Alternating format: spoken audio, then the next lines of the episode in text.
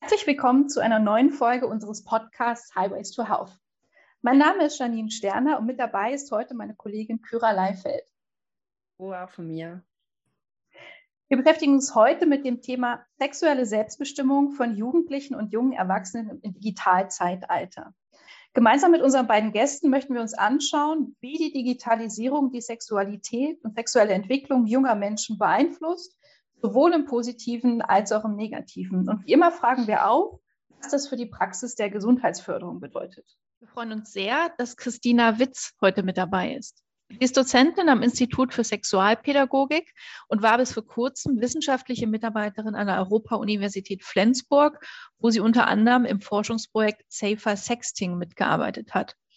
Zuvor hat sie aber bereits schon mehrere Jahre als Sexualpädagogin und Bildungsreferentin für soziales Lernen, politische und Medienbildung gearbeitet. Herzlich willkommen, Christina. Hallo auch von mir. Außerdem mit dabei ist David Roth. Er ist Sozialarbeiter und arbeitet in den Bereichen Medienpädagogik, Sexualpädagogik und Jugendberatung bei Pro Familia Hanau in dem spannenden Projekt Hashtag Sexnet, in dem Kinder und Jugendliche einen reflektierten Umgang mit Medien und Sexualität im Internet erlernen. Dazu hören wir gleich auch noch ein bisschen mehr. Auch an dich herzlich willkommen, David. Ja, hallo, vielen Dank für die Einladung. Vielleicht fangen wir erstmal ganz allgemein an. Äh, die erste Frage richte ich mal an dich, Christina. Wie entwickelt sich eigentlich die Sexualität bei jungen Menschen generell? Also von was wird die beeinflusst?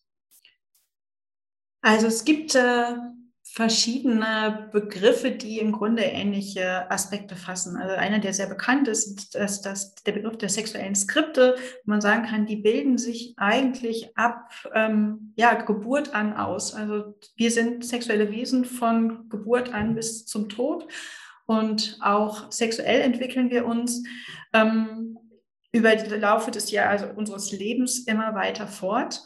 In den frühen Jahren ist das häufig etwas, was wir gar nicht erstmal als sexuell bezeichnen würden, sondern da geht es viel um Bindungserfahrungen, um Beziehungserfahrungen, um Bedürfniserfahrungen, Körpererfahrungen ähm, und auch Erfahrungen, die wir in unserer Geschlechtlichkeit machen. Das ist in unserer Gesellschaft weiterhin vornehmlich als Junge oder Mädchen. Und all das wird gesagt, baut im Laufe unseres Lebens sowas wie sexuelle Skripte auf und die immer wieder aktualisiert werden. Ganz besonders im Vordergrund tritt da die Pubertät, wo ja viele auch den Moment eigentlich sehen, wo Sexualität nochmal ganz anders eine Rolle spielt, weil es die gelebte Sexualität ist, die wir meistens dann auch darunter verstehen, was so allgemein als Sexualität verstanden wird, wenn Geschlechtsverkehrerfahrungen und ähnliches dazukommt. Aber im Grunde sind wir sexuelle Wesen von Beginn an. Es gibt Menschen, die auch sagen, Sexualität, gelebte Sexualität, das ist nicht meins, also das gehört irgendwie nicht zu mir, das passt irgendwie nicht. Trotzdem würde man sie in dieser Begrifflichkeit, wie sie in der Sexualwissenschaft als Sexualität bezeichnet wird, ähm, mit der Frage von Identität, mit der Frage von Körperlichkeit, unter Umständen auch der Möglichkeit, Lust zu empfinden oder keine Lust äh, zu empfinden, als sexuelle Wesen auffassen. Genau, und in, der Fokus ist häufig auf die Pubertät gerichtet, wo dann der Körper sich nochmal ganz anders entwickelt und wo dann auch häufig die ersten sexuellen Erfahrungen mit anderen Personen hinzukommen. Ähm, und man kann aber sagen, diese sexuellen Skripte, die wir im Laufe unseres Lebens aus entwickeln, sind dann etwas, die in der Pubertät aktualisiert werden, wo neue Erfahrungen dazukommen. Und das ist immer ganz wichtig auch zu verstehen, weil die große Frage zum Beispiel, wenn wir dann Dinge im Internet sehen oder wenn Jugendliche Dinge im Internet sehen, auf welche Erfahrungen stoßen die eigentlich, wie sie dann damit umgehen können. Darauf kommen wir bestimmt im Laufe des Podcasts auch nochmal zurück. Ähm, ja, also wir haben jetzt ja schon gehört, also ein wichtiger Einflussfaktor auf die sexuelle Entwicklung und Entfaltung junger Menschen äh, ist also die Digitalisierung. Das hattest du ja gerade schon angedeutet, Christina. Äh, David, ich würde dich gerne fragen, inwieweit kann denn Digitalisierung bei der sexuellen Entwicklung und Entfaltung helfen? Helfen. Also ich denke, erstmal ist es natürlich da auch natürlich ein Thema eher für ähm, Jugendliche. Natürlich auch schon Kinder haben natürlich auch oft schon Zugang zum Internet, aber gerade bei Jugendlichen, ähm, die dann ja ne, mit dem Alter nimmt ja auch der Mediengebrauch zu. Und ich denke, ein erster Punkt ist einfach der ähm, freie Zugang zu Informationen im Internet, auch zu sexuellen Themen. Ähm, ob jetzt die Informationen gut oder schlecht sind ähm, oder auch also ähm, der Gehalt der Informationen, das ist natürlich nochmal eine andere Sache, aber einen großen Vorteil, die natürlich Jugendliche heutzutage haben oder auch schon Kinder.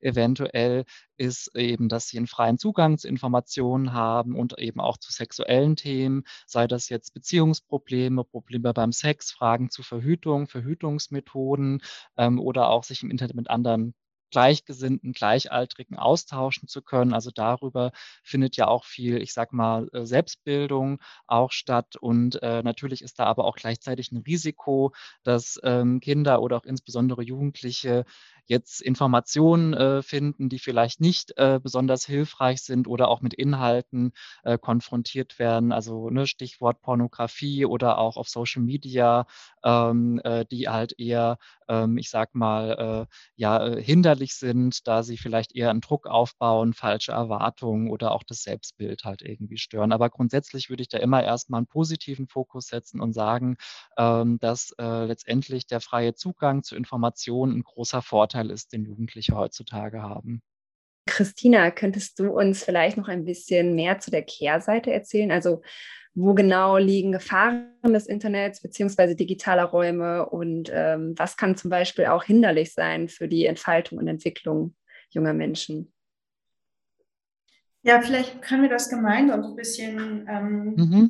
besprechen. Also gerne David jetzt so in einer Gesprächsform, weil es das ganz unterschiedliche Aspekte zu gibt und auch aus der Forschung, aus der Praxis ähm, manchmal unterschiedliche Blickwinkel ähm, darauf stehen. Also David hat ja auch schon einiges genannt. Die Frage ähm, ist das, was ich im Internet sehe, womit ich in Berührung komme, kann ich das verarbeiten zum Beispiel? Das ist natürlich mhm. was ganz anderes, wenn ich ähm, wenig Informationen zu äh, Körperlichkeit, Sexualität, jetzt, ich habe vorhin schon davon, davon gesprochen, dass auch Kinder sich ja mit Fragen beschäftigen, ähm, wo komme ich eigentlich her, ähm, wie bin ich auf die Welt gekommen.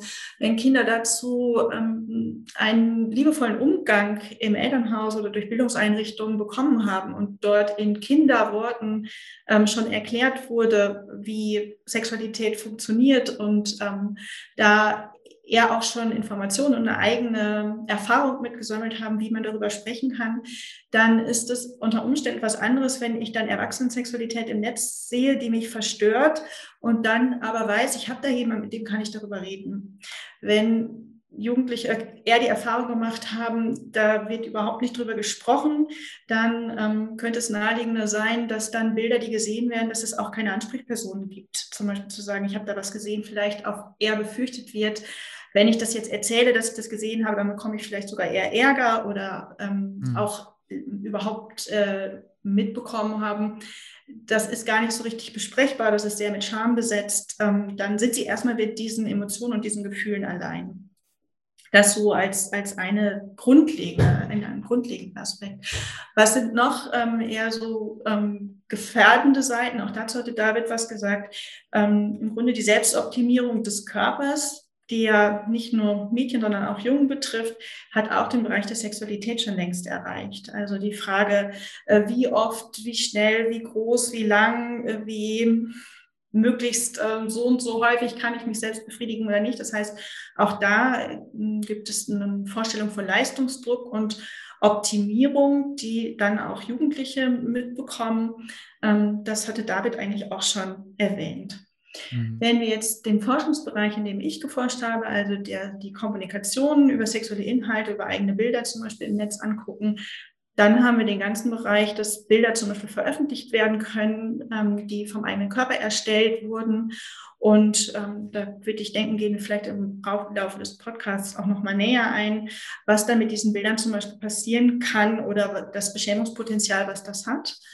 Aber auch ähm, natürlich ist das Netz auch ein Ort von Cyber-Grooming, also wo Anbahnungen passieren, auch Kindern gegenüber schon in sozialen Netzwerken, wo intensive Beziehungen dann intensiviert werden und es da auch zu sozusagen Missbrauchssituationen online kommen kann, aber auch äh, die dann in die Offline-Welt, also mit Treffen oder ähnliches gehen. Also das wären so einige der Gefahrenpunkte, die ich dazu nennen könnte. Mhm. Ja, also ich würde da einfach äh, jetzt versuchen zu ergänzen.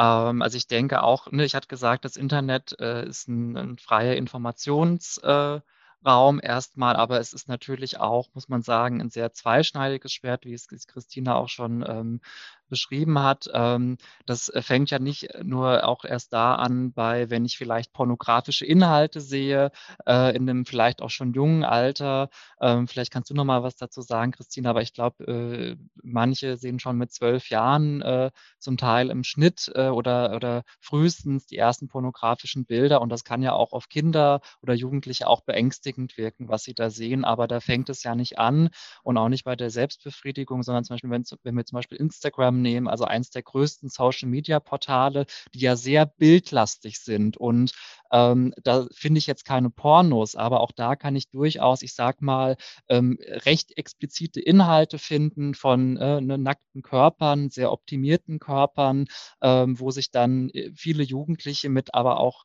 äh, mit Erwachsenen ne, vergleichen, die ähm, äh, ein Bild äh, von sich äh, zeigen, was ja überhaupt nicht der Realität entspricht, weil niemand zeigt sich im Internet ja so, wie er im Alltag ist oder sie. Ne, das, also niemand zeigt ja, wenn es ihm schlecht geht oder wenn man mal nicht so super aussieht. Also das auch, äh, das ähm, baut einen riesigen Druck aus, wie der eigene Körper auszusehen hat oder auch wie das eigene Leben, die eigene Beziehung auszusehen hat. Ähm, das als eines ähm, und ähm, auch ein zweischneidiges Schwert, weil ähm, natürlich ähm, das Internet äh, genauso wie es Informationen liefert, aber eben auch natürlich ähm, dadurch auch wiederum für Irritationen bei Jugendlichen sorgen kann oder auch eben bei Kindern, je nachdem, welche Inhalte konsumiert wurden. Ähm, und dass das auch wieder ein Feld ist, was auch wiederum pädagogisch bearbeitet werden muss. Ne? Also es ist sowohl, dass man es ja auch ähm, äh, integrieren kann, äh, Gewinn bringt, auch in die pädagogische Arbeit, also dass man auch äh, Social Media mit einbezieht, also dass man wirklich vielleicht auch innerhalb von Veranstaltungen äh, gezielt auf Insta Instagram geht und sich da Sachen an, äh, anschaut mit Jugendlichen und das reflektiert, aber gleichzeitig schaffen ja diese Inhalte auch wieder im Grunde, äh, äh, ja, ich würde jetzt einfach mal ganz plakativ sagen, Probleme, die auch heutzutage pädagogisch bearbeitet werden müssen, ne, ähm, äh, die es vielleicht vor einigen, die es ne, früher noch nicht gab. Ne? Und mhm. deshalb kann das Internet natürlich auch nicht komplett heutzutage die Sexualaufklärung ersetzen. Nach wie vor sind natürlich die Schulen äh, sowohl in der Sexualaufklärung als auch beim Thema Medienkompetenz äh, gefragt, äh, weil nach wie vor, wenn man Jugendliche fragt oder generell Schüler, Schülerinnen, die meisten Informationen kriegen sie in der Schule oder halt durch ergänzende Unterrichtsangebote, sei das jetzt Pro Familia oder auch andere äh, Anbieter, ne, die ergänzend äh, Gruppenveranstaltungen für Kinder und Jugendliche anbieten zum Thema Sexualpädagogik oder auch Medienpädagogik. Ne? Also ohne Aufklärung geht es nicht. Stichwort Sexual- und Medienpädagogik. Vielleicht kannst du direkt ein bisschen erzählen, was genau ihr im, im Projekt Hashtag Sexnet ähm, bei Pro Familia in Hanau macht. Also da geht es ja genau mhm. um solche Fragen, wie ihr sie gerade ähm, bei der sehr differenziert umrissen habt. Mhm. Genau, also ähm, das ist so, das äh, äh, Projekt Hashtag Sexnet, das läuft jetzt, äh, also streng genommen seit äh, November 2019. Das ähm, ist ein Projekt, das haben wir ins äh, Leben gerufen über eine Projektfinanzierung der Aktion Mensch. Also die haben uns da mit, äh, einer, ne, mit, einer, mit einer großen Geldspritze, also rund 135.000 Euro tatsächlich bedacht. Ähm, das heißt, das Projekt ist wirklich auch mit zusätzlichen Arbeitsstunden und Aufwendungen ähm, auch eben eben äh, wirklich auch in extra nochmal als Arbeitsbereich ins Leben gerufen worden. Und der Grund war einfach, dass wir schon, jetzt muss ich überlegen, ich denke auch schon Ende 2018 gemerkt haben, das Thema ähm, Medienkompetenz und Medienpädagogik überschneidet sich sehr viel mit Sexualaufklärung und Sexualpädagogik, weil wir halt die Querschnittsthemen Pornografie, Sexting, aber auch eine Körperoptimierung, das sind äh, Themen und auch viele andere Sachen, wo, wo sich beides wiederfindet. Und wir haben gemerkt, dass sich das im Bereich der Sexualpädagogik aber ähm, ne, das Thema Medienkompetenz, zwar, dass wir versuchen, es mitzudenken, aber ist immer nur so nebenbei noch machen können, was wir sehr unglücklich fanden. Nicht schön, weil wir halt eben meistens sehr begrenzt Zeit haben mit den Gruppen äh, und wir dann halt immer Aufträge haben. Ne? Es soll um Verhütung gehen, es soll um ähm, Prävention von sexualisierter Gewalt gehen und dass wir dann immer schauen müssen, wie können wir diese ganzen Themen unterbringen.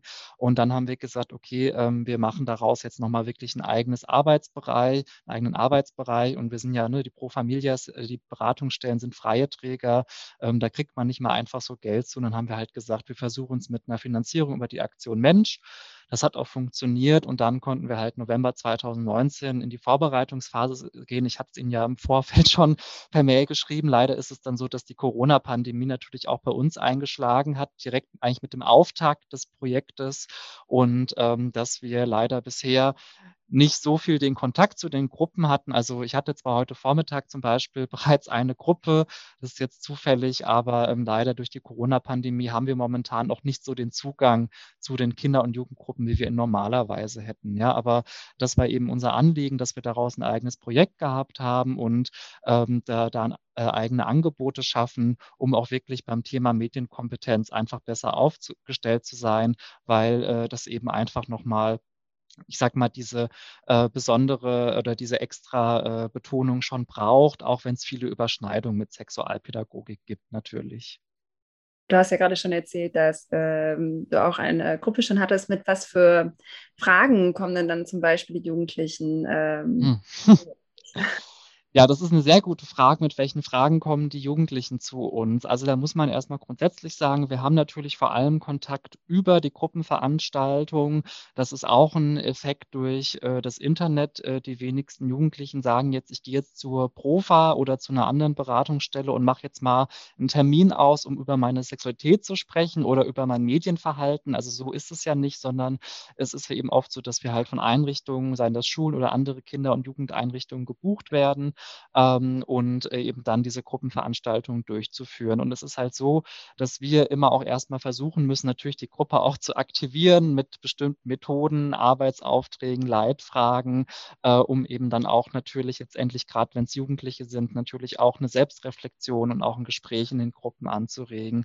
Und die Themen, wenn ich das jetzt mal ähm, auf äh, jetzt äh, das Projekt Hashtag Sexnet und den Bereich der Medienpädagogik äh, fokussiere, äh, sind natürlich zum einen das Thema digitale Gewalt, ne, also sei das jetzt Cybermobbing oder auch Missbrauch von Sexting oder auch Cybergrooming, ähm, aber auch ähm, so niedrigschwellige Themen, die auch einen präventiven Charakter haben können, wie ich sag mal äh, Datenschutz oder wie gehe ich mit eigenen äh, persönlichen Angaben, das Dazu zählen auch Bilder im Internet um. Also wie freigebig bin ich auf Instagram mit meinen Bildern und Angaben, die ich da mache.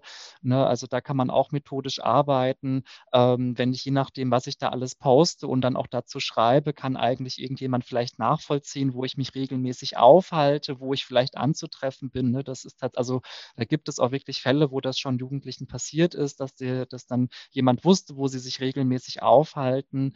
Ähm, und ähm, ansonsten natürlich, was auch wichtige äh, Themen sind, ist einfach aber auch die Vielfalt von Social Media. Also wir versuchen immer äh, niemals nur eine reine Gefahrenabwehr zu machen, sondern wirklich auch die positiven Aspekte äh, auch in den Vordergrund äh, zu stellen. Ne? Also was kann ich auch positiv, äh, äh, wie kann ich Social Media positiv nutzen, wo kann ich mich gut informieren, was sind seriöse Quellen, wie kann ich auch gut ne, Informationen auch seriös und unseriös unterscheiden. Also jetzt in Bezug auf Sexualität. Ähm, das sind so die Themen, die wir mit Jugendlichen oder auch Kindern bearbeiten, ja. Ähm, und da kommen dann auch Fragen dazu und Wortmeldungen, aber es ist eher so, dass wir die Gruppen äh, natürlich erstmal anleiten, aktivieren ne, und dass wir Arbeitsaufträge stellen. Ne? Also so ist es eher gedacht oder ne, so ist, läuft es meistens. Das äh, ist natürlich schon wichtig, weil auch die Jugendlichen in der Gruppe eher erstmal gehemmt sind und weniger in die Einzelberatung kommen. Es heißt ja, dass Menschen, die nicht heterosexuell sind, die also queer sind oder auch transgender, dass sie im Internet einen Raum finden, in dem sie Menschen treffen können, die in einer ähnlichen Situation sind wie sie selbst. Seht ihr das auch in eurer Arbeit? Also ist das ein Thema unter den Jugendlichen, ähm, mit denen ihr arbeitet? Das passt ja auch zu der ähm, Frage, die wir am Anfang haben, ne? der so der Einfluss von Internet, Digitalisierung ähm, auf die Entwicklung, dass ja heutzutage auch äh, nicht heterosexuelle Jugendliche oder auch Jugendliche, die äh, trans sind, transgender, transgeschlechtlich, dass die ja über das Internet äh, sich auch äh, gezielt Kontakte suchen können, sich austauschen können äh, mit anderen Jugendlichen, die in der gleichen Situation sind. Das ist auch was, was es äh, vor ne, für, für die Generation davor so nicht gab gab. Das ist auch mit Risiken verbunden, aber da auch wieder eben, ne, äh, wenn man auch an das Thema Empowerment äh, denkt, dass ähm, wirklich Jugendliche ähm, auch über viele positive Inhalte auf YouTube, Instagram und so weiter sehen können. Ah, so wie ich bin, das gibt es auch in der Welt. Ich bin damit nicht alleine und äh, ich kann auch mit anderen Leuten in Kontakt treten, denen es auch so geht. Ich glaube, Christina möchte auch was dazu sagen.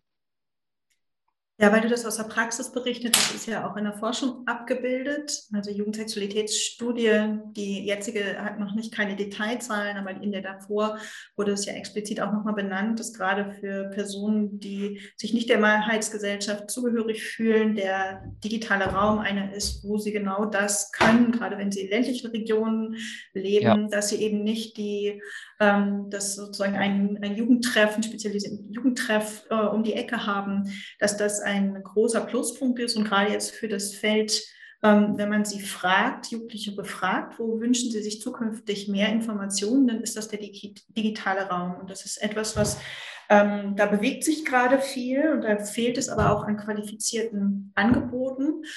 Ähm, YouTube ist da ganz groß bei, einfach ja, wenn man sich die Jugendsex, äh, wenn man sich die GYM-Studie, also Jugendinformation Medienstudien anguckt, dann nutzen viele Jugendliche YouTube, Google ähm, als Inform also YouTube richtig auch als Informationsmedium.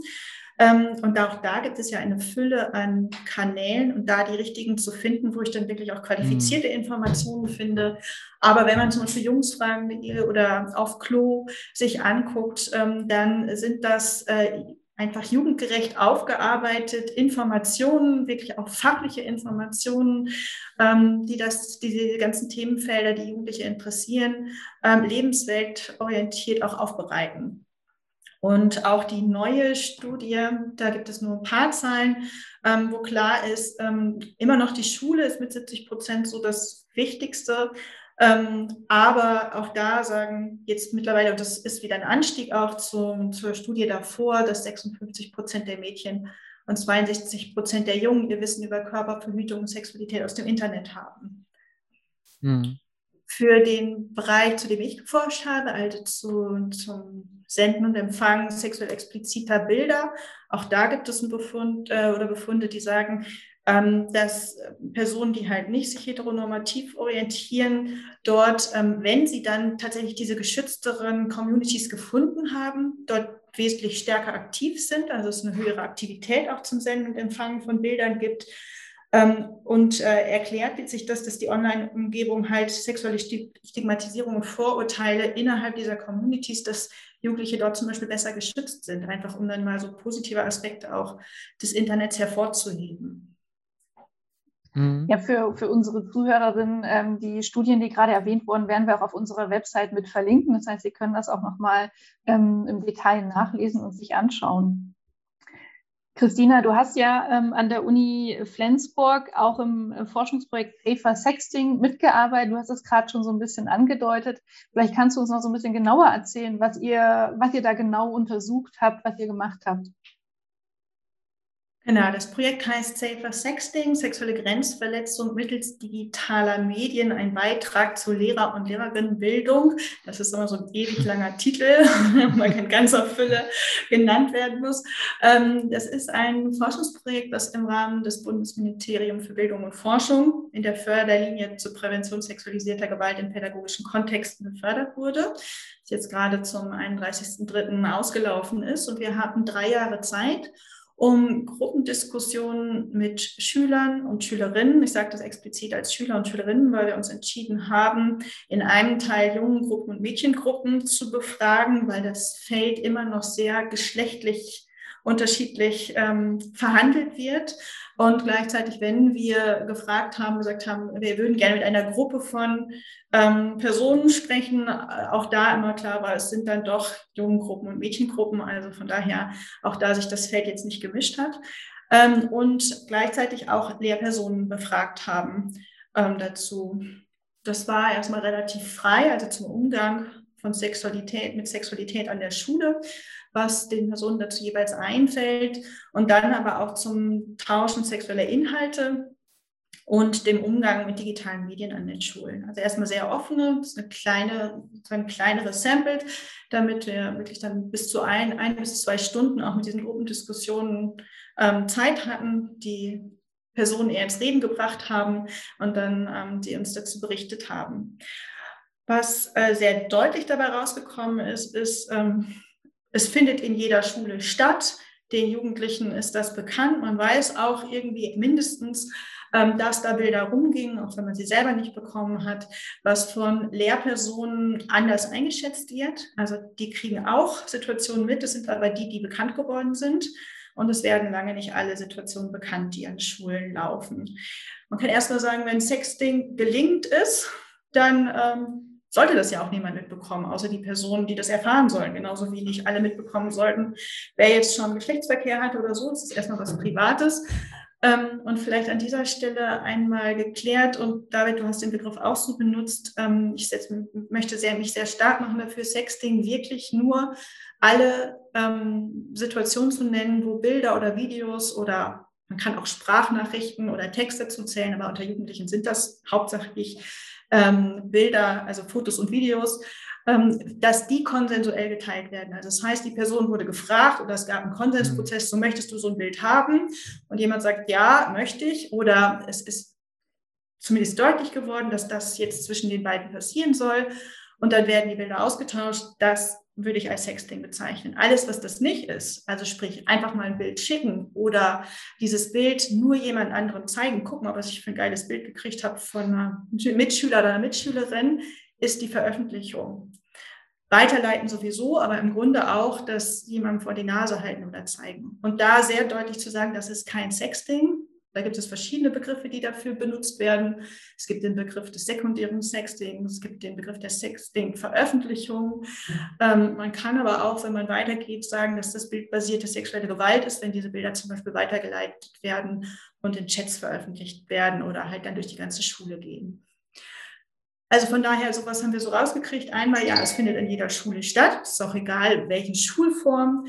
Das findet, auch wenn wir mit Jugendlichen gesprochen haben, also ab 14 Jahren, findet das auch schon in den Stufen darunter statt, dass die Personen, ähm, deren Bilder veröffentlicht wurden, kaum Unterstützung finden im schulischen Rahmen. Dass wenn Veröffentlichungen gegenüber Lehrpersonen ähm, dann doch deutlich wurden, dass ein sowohl von den Lehrpersonen sehr stark, aber auch unter den Schülern und Schülerinnen ein starkes ähm, Victim Blaming, also eine ähm, Schuldabkehr, also Umkehr stattfindet. Also es werden diejenigen beschuldigt, die Bilder verschickt haben, mehr im Sinne von, wir hatten doch gerade das Präventionsprojekt, das soll man doch eigentlich nicht machen. Und jetzt hat das doch jemand gemacht. Also nicht gesagt wird, okay, da wurde mhm. nicht korrekt mit einem Bild umgegangen, sondern das Problem halt bei denen gesucht wird, die diese Bilder verschickt haben. Kurz gesagt könnte man sagen, ähm, die Praxis in der Schule ist noch nicht in der Digitalität angekommen. Also wenn wir Digitalität verstehen als, ähm, das ist nicht mehr zu trennen, der virtuelle und der reale Raum, wie es früher häufig bezeichnet wurde, sondern diese Welten verschwimmen, also gehen ineinander. Ähm, wenn wir in Schulen darüber sprechen, wer ist schuld, wenn jemand ähm, sexuell übergriffig ist, gibt es zumindest offiziell den Konsens, die Person, die den Übergriff macht. Was Sexting angeht und dann die Bildveröffentlichung, besteht dieser Konsens im Grunde noch nicht. Also dass dann wirklich geguckt wird, wer hat diese Bilder weitergeleitet. Fürs Mobbing gibt es mittlerweile ganz gute Konzepte, wo dann auch gesagt wird, okay, es geht darum zu gucken, wer ist betroffen, wer ist äh, die Person, von der das Mobbing ausgeht, wer ist daran beteiligt, wer sind diejenigen, die sozusagen Bystander sind. Das kann man eigentlich sehr gut auf Sexting übertragen. Ähm, denn da geht es auch dann darum zu sagen, ich muss mit der Person, mit den Personen arbeiten, die das mitkriegen, die daran mit beteiligt sind. Ähm, und da, da braucht es einfach einen Blickwechsel an, im Rahmen von Schule, damit Personen, die bildbasierte sexuelle Gewalt erleben, sich tatsächlich auch offenbaren können und möglichst früh dieser Veröffentlichungsprozess gestoppt werden kann, zum Beispiel. Ähm, und äh, da ist auch immer wichtig, äh, dass wir halt auch die Haltung vertreten. Also wir können äh, es nicht, auch wenn sie es natürlich besser wäre, wenn sie es nicht tun, aber wir können nicht verhindern oder wir können es auch nicht verbieten, dass sich Jugendliche sexuell explizite äh, äh, Bilder oder auch vielleicht nur Nachrichten schicken, was ja unter anderem, wenn das weitergeleitet, auch schon peinlich sein kann. Aber ne, Christine hat schon gesagt, meistens sind es Bilder ähm, und deshalb äh, gucken wir halt immer so, was ist ein guter pädagogischer Umgang damit. Ne? Also, dass natürlich schon wichtig ist, Jugendliche sollten schon natürlich die Risiken von Sexting unter anderem kennen oder auch, äh, worauf sollte ich achten, wenn ich Leute übers Internet kennenlerne.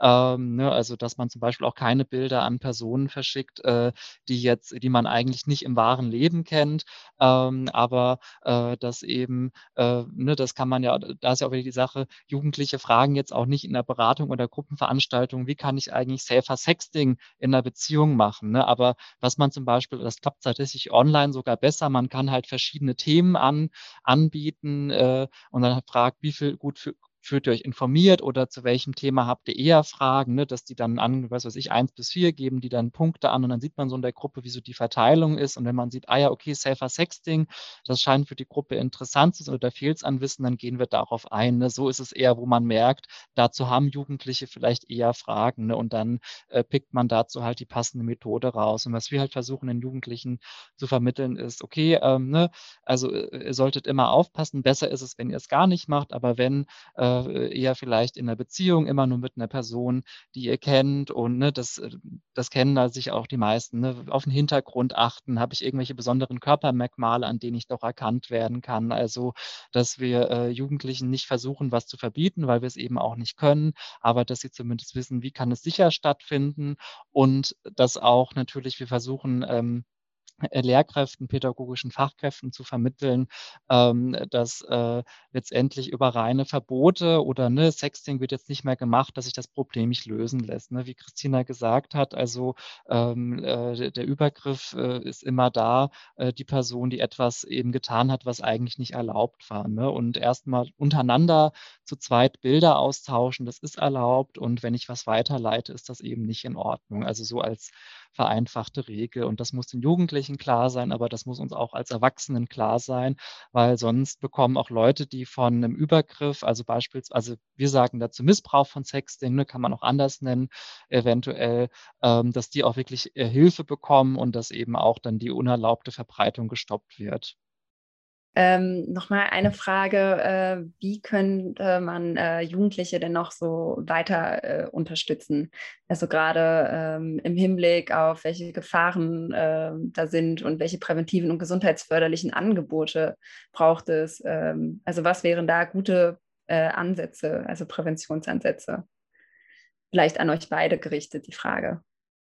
Ich glaube, insgesamt geht es ähm nochmal viel stärker darum, Kinder schon frühzeitig darin zu begleiten, was bedeutet es, in der digitalen Welt groß zu werden. Und ähm, das bedeutet, äh, nicht Kindern irgendwann zu sagen, gut, mit zwölf kriegst du dein eigenes Handy, dein eigenes Smartphone oder mit zehn und ähm, jetzt probier dich mal aus, sondern dass das frühzeitig anfängt, ähm, mit Kindern schon mit dem Tablet, irgendwann mit dem Computer, auch dem Handy, mit Einschränkungen. Erstmal, was, welche Seiten sie benutzen können, was sind kindgerechte Seiten, auf denen sich die Kinder und Jugendlichen oder die Kinder bewegen können, daneben zu sitzen, während sie recherchieren, ähm, zu gucken, was passiert, wenn man dann älter ist und tatsächlich dann nicht mehr die Kindersuchmaschinen benutzt, sondern tatsächlich die weit verbreiteste, also Google, ähm, benutzt. Welche Ergebnisse kommen dann da? Wie gehe ich damit um? Wie schätze ich die ein? Welche Bilder können wir begegnen? Das, da geht es jetzt nicht nur um sexuelle Inhalte,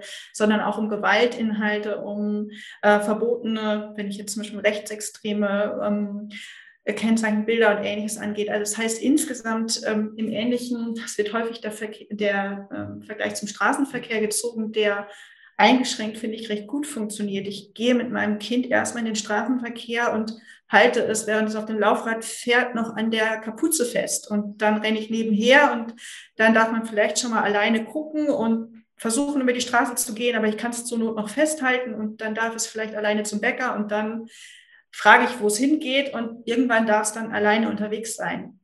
Und das ist das, was mir grundlegend zu fehlen scheint, was so die Schritte in die digitale Welt angeht. Also dabei zu sein, äh, sehr frühzeitig dabei zu sein, mit dem Kind das Internet zu erkunden, Seiten zu erkunden, Sachen zu erkunden und die Dinge dann zu besprechen, wenn sie zum Beispiel auftauchen. Also am Anfang dabei zu sein, wenn erste Bilder erscheinen, wo man denkt, so, hm, das war jetzt nicht so richtig kindgerecht, ähm, was ich da gesehen habe. Das fängt ja schon an bei YouTube, wenn ich dann zwei, drei ähm, Sachen weitergehe, dann kriege ich auf einmal Vorschläge, obwohl ich gerade noch bei, dem, bei einem ähm, Musikvideo war, was vollkommen okay ist, wo ich irgendwo landen kann. Das so als wirklich Grund, Grundlage. Und darüber hinaus braucht es weiter ähm, bessere Angebote im digitalen Raum für Kinder und Jugendliche. Also wie, wie finden Sie die denn auf? Also genauso wie die, viele Kinder wissen nicht, dass es gute Suchmaschinen für Kinder gibt. Viele Eltern wissen das auch gar nicht. Für sexualitätsbezogene Inhalte ähm, gibt es auch gute Seiten und aber viel zu wenig jugendgerechte Seiten. Also auf Insta gibt es äh, auch Personen, die das machen, aber es gibt viel wenig offizielle Angebote, dass die zum Beispiel auch noch unbedingt weiter ausgebaut werden müssen. Und auch wenn Jugendliche sich wünschen, dass sie im digitalen Raum mehr Angebote kriegen, ist auch genau das, was jetzt ähm, David aus dem Projekt erzählt hat, nämlich Erwachsene gegenüber zu haben, die mit einem diskutieren, Fragen stellen und wo Interaktivität stattfindet. Das ersetzt jetzt die digitalen Angebote nicht ähm, komplett, sondern es muss gemeinsam, ähm, also es muss, es muss beides weiterentwickelt werden. Das heißt irgendwie, ähm, ich finde auch dieses Bild sehr schön mit äh, das Kind noch an der Kapuze fassen und mitlaufen äh, irgendwie zur Ampel. Mhm. Ähm, aber das heißt, es, das eine sind eben die Angebote, die sich direkt an Kinder und Jugendliche richten, aber gleichzeitig müssen auch die Erwachsenen, also einerseits Eltern, ja. aber eben auch Lehrkräfte, äh, mit denen du ja auch gearbeitet hast, Christina, in irgendeiner Form befähigt werden, damit sie auch entsprechend so den Gegenpart sind, der da eben mit unterstützt und mit draufschaut. Mhm. Dazu kann ich ja mal was sagen. Also wie ja. gesagt, wir machen ja über das Thema, über das Projekt Hashtag Sexnet, also Ne, also generell auch im Bereich Medien, Sexualpädagogik arbeiten wir auch ganz viel mit Eltern und pädagogischen Fachkräften. Also es ist auch so jetzt gerade wegen der Corona-Pandemie, dass wir gesagt haben, also wir müssen irgendwie aber jetzt hier was liefern, weil ähm, das kann ja nicht sein, dass wir jetzt hier für äh, ne, mehrere Monate die Schotten dicht machen in dem Arbeitsbereich. Und wir haben dann gesagt, wir erreichen nicht die Kinder und Jugendlichen, aber und wir haben so keine Anfragen. Wir machen jetzt einfach mal offene ähm, Vortragsreihen zu verschiedenen Themen, sei das jetzt Sexting, Cybermobbing, Cybergrooming, Pornografie und das ist das, das kommt tatsächlich sehr gut an. Ähm, das heißt, momentan erreichen wir nicht direkt die Jugendlichen unbedingt, äh, geschweige denn die Kinder, ähm, aber zumindest ähm, die Erwachsenen, die pädagogischen Fachkräfte, äh, die ja dann wiederum mit äh, Kindern und Jugendlichen arbeiten ne, und auch im Zweifelsfall für deren auch Schutz natürlich zuständig sind. und was wir natürlich immer auch versuchen, ist, das ne, habe ich immer wieder betont, beides zu zeigen, was sind Vorteile, was sind Nachteile, worauf müssen Sie achten, welches Hintergrundwissen äh, brauchen Sie, äh, ne? also auch welche Haltung, da geht es auch ganz viel um Haltung, was ist meine Haltung generell zu Sexualität und dadurch auch zu Pornografie oder auch zu Sexting, ähm, wie gut äh, kann ich mit einem Fall von Cybermobbing oder generell von irgendeiner übergriffigen Situation umgehen. Und was wir auch immer äh, betonen, ist, dass wir äh, halt darauf hinweisen, hier, das sind gute Seiten, sei das jetzt auf YouTube oder auf Instagram oder generell ähm, Seiten im Internet für Kinder oder auch äh, und oder Jugendliche, ähm, die sie auch in der Arbeit nutzen können oder die sie Kindern und Jugendlichen empfehlen können.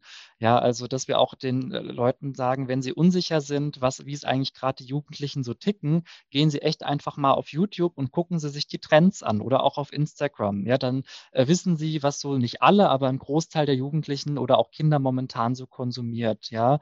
Und das ist wichtig. Wir müssen jetzt nicht alle irgendwie super Social Media affin, sondern wir müssen schon ungefähre Ahnung haben, womit sich Jugendliche auch immer aktuell beschäftigen. Ähm, und ich selbst muss natürlich auch einen Überblick haben, ähm, was gibt es ähm, und ähm, äh, welche Seiten, welche Angebote gibt es ähm, und wie kann ich die nutzen und wie können auch Jugendliche die nutzen. Also dass wir auch sagen, so hier, wir geben jetzt Gruppenarbeit äh, für äh, eine Einheit. Also wenn wir jetzt mit Fachkräften arbeiten, wir haben hier vier verschiedene Seiten, wir machen jetzt vier Gruppenarbeit und sie gucken sich einfach mal die Seite an und gucken, was gibt es da so an Angeboten, wie kann ich die Seite nutzen, wie schätzen sie das ein. Ne? Das die Leute ins Arbeiten kommen und dann auch was für die eigene Arbeit wirklich konkret mitnehmen auch. Ja, und letztendlich aber muss ich immer, das ist dann, ne, was dann noch weiter arbeiten muss, muss ich mich eigentlich immer selbst auch weiter äh, fortbilden, einlesen und im Internet ein bisschen, also was heißt ein bisschen, ich muss unterwegs sein, muss eine Ahnung haben, was es gibt und vor allem auch, was die Jugendlichen selbst zu konsumieren. Sonst funktioniert es nicht. Sonst bin ich nämlich selbst leider ahnungslos. Vielleicht eine letzte Frage an euch beide. Gibt es denn Aspekte in diesem ganzen Themenfeld, die aus eurer Sicht bisher zu wenig beleuchtet werden oder wo es tatsächlich mal Angebote bräuchte, aber wo sie bisher fehlen? Vielleicht noch, ähm, das ist aber nichts Neues, ähm, aber bisher noch nicht genannt, jetzt hier aus, aus dem Feld, in dem ich geforscht habe und immer und weiterhin aktuell, wenn ähm, in der Analyse der Gruppendiskussionen sowohl was die Lehrpersonen angeht, aber vor allem, wenn ich mich mit deren Aspekt der SchülerInnen beschäftigt habe, ist, dass das Feld weiterhin ähm, geschlechtlich sehr stark konnotiert ist. Dass zum Beispiel Mädchen, die Sexting aktiv sind, ähm, sehr schnell den Ruf als Schlampe weghaben. Mhm. Jungen gegen die sexuell äh, aktiv sind im Netz eher dann sozusagen die Coolen sind. Ähm, und allein, wenn wir uns Worte angucken, die benutzt werden für junge Mädchen, die sexuell aktiv sind, dann ähm, ist das weiterhin so, dass Mädchen eher objektifiziert werden, ähm, wenn sie aktiv sind, ähm, tatsächlich sowas wie um ihren Ruf oder äh, sowas fürchten müssen, ähm, was auch wiederum verhindert, dass sie sich bei offenlegen, also wenn, wenn ihre Bilder veröffentlicht werden, ähm, bei Lehrpersonen melden, weil sie auch dort den Ruf sozusagen dann weghaben. Ähm, und Jungen, die betroffen sind, auch das ist jetzt nichts Neues, lässt sich aber weiterhin auf den digitalen Raum übertragen. Jungen, wenn sie betroffen sind, häufig untergehen, ihnen Sexualität abgesprochen wird, also sie eher als Lachnummern dann bezeichnet werden. Das heißt, wir haben es weiterhin mit sehr starken Geschlechtervorstellungen in Bezug auf sexuelle Aktivität ähm, zu tun, was mich in der Form, wie es mir begegnet ist im Forschungsprojekt tatsächlich äh, nochmal überrascht hat, dass das sehr klassische Vorstellungen von Sexualität sind.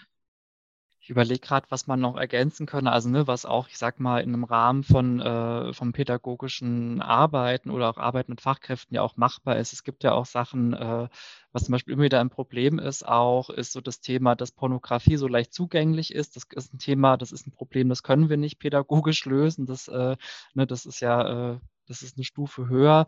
Ähm, aber was ich glaube ich denke, was, äh, wo immer ein Bedarf ist, äh, bei äh, äh, pädagogischen Fachkräften, Lehrkräften. Und da gibt es auch schon viel, was getan wird, aber ähm, da braucht es auch noch was, dass einfach ähm, wir wissen, wie gehen wir qualifiziert, also wie können wir auch äh, gut mit Jugendlichen über die Themen, äh, über diese Themen sprechen. Also wie schaffe ich das vielleicht auch ähm, pädagogisch, dass äh, eben, wenn ich diese ganzen Geschlechterkonnotierungen habe, dass ich das auch ein Stück weit aufbrechen und aufweichen kann. Ähm, dafür ähm, ne, braucht es aber auch eine Sexualaufklärung äh, und eigentlich auch das äh, Thema Medienkompetenz noch verstärkt. Also da habe ich leider oft das, zumindest das Gefühl, dass das nach wie vor in der Schule gut ist, aber da ist noch Luft nach oben. Ne? Also und wir, ne, auch externe Angebote können da nicht viel schaffen. Das Problem ist halt, Präventionsarbeit kostet immer viel Zeit und Geld. Also ich glaube, es bräuchte der, äh, also der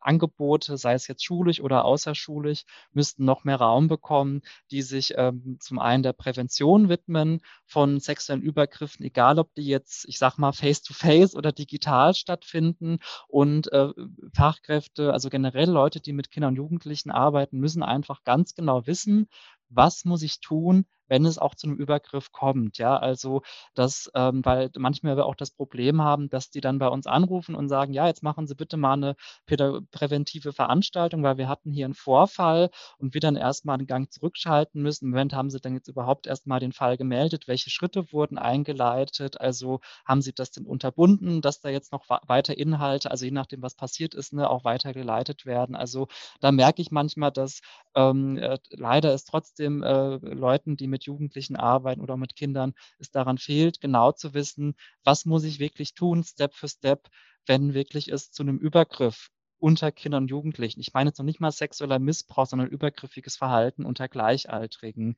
Wie muss ich da intervenieren? Ne? Also äh, so, und äh, damit dann eben auch die Betroffenen geschützt sind und dann auch so ein Fall im besten Fall auch äh, äh gut aufgearbeitet werden kann. Ja. Ja, ganz herzlichen Dank an euch beide für diese spannenden Einblicke in eure Forschungsarbeit und genauso eben auch in die Praxis und eure Erfahrungen in der Arbeit mit ähm, Kindern, Jugendlichen, aber auch den dazugehörigen Erwachsenen sozusagen, seien es Eltern oder eben pädagogische Fachkräfte. Wie gesagt, für alle, die, die mehr über das Thema erfahren wollen, werden wir auf unserer Internetseite www.highways2health.de ähm, auch die erwähnten Studien und Projekte mit verlinken. Das heißt, Sie können sich das nochmal genauer anschauen, nachlesen und vielleicht auch ähm, das eine oder andere, den einen oder anderen Kurs äh, mit besuchen oder Veranstaltung ähm, sich anschauen. Ähm, ja, vielen Dank, Christina Witz und David Roth, äh, für dieses Gespräch und weiterhin viel Erfolg äh, mit eurer ähm, spannenden und sehr, sehr wichtigen Arbeit. Vielen Dank. Ja, vielen Dank.